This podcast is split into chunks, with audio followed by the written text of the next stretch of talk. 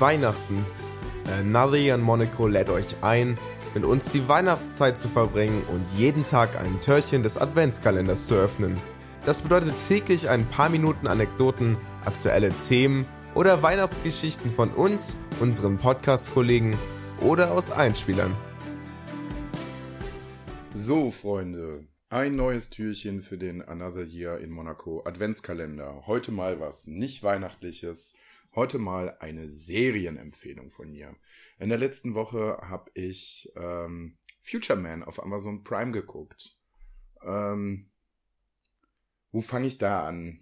Hm, es geht um einen jungen Mann im Jahr 2017, der unglaublich gerne Videospiele spielt und ähm, dann in seinen Lieblings-Gamerladen geht, um einen neuen Joystick zu besorgen, weil sein liebstes Spiel, was er zockt, äh, nennt sich Bionic Wars.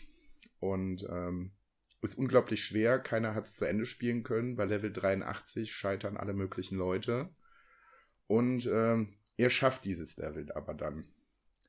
Und kurz nachdem er es geschafft hat, kommen die beiden Hauptcharaktere aus dem Spiel in die Realität und sagen, du, alles, was in dem Spiel passiert, passiert auch wirklich in der Zukunft. Hm. In der Zukunft werden dann durch ein Ereignis, was später in der Serie aufgeklärt wird, ähm, die, ähm, ich komme jetzt gerade nicht auf den Namen, Bionicles, glaube ich, oder Bionicles sind die von Lego. Nee, irgendwie, irgendwie so ähnlich. Ähm, auf den Plan gerufen. Anscheinend eine außerirdische Rasse an Mutanten, irgendwas, keine Ahnung, auf jeden Fall bedrohen sie die Welt.